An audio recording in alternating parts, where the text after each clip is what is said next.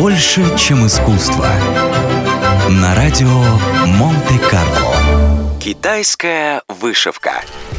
История китайской вышивки, которую иногда называют «блестящей жемчужиной в искусстве Китая», насчитывает более трех тысяч лет.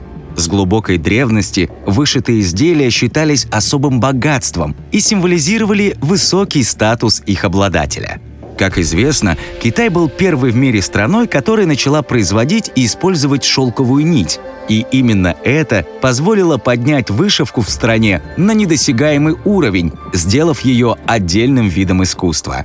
Первые упоминания о вышивке встречаются в китайских летописях примерно 1027-771 годов до нашей эры – уже тогда мастера, а поначалу этим ремеслом занимались исключительно мужчины, использовали шелковые, шерстяные и хлопковые нити для вышивки на шелке, атласе и других материалах. Причем вышивка шелком по шелку была самой дорогой и требовала виртуозного владения иглой. Сегодня такие вышитые шелковые картины, меняющие цвет в зависимости от освещения, считаются настоящими шедеврами – Традиционными мотивами китайской вышивки были драконы, птица феникс, тигры, солнце, луна, цветы, горы, облака и геометрические узоры. Впрочем, во времена правления каждой новой династии сюжеты вышивок пополнялись все новыми мотивами.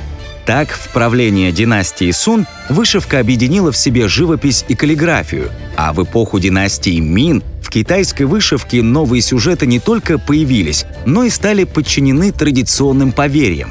Вышитые утки-мандаринки были призваны способствовать успехам в любви, гранаты – плодородию, пионы – богатству и славе.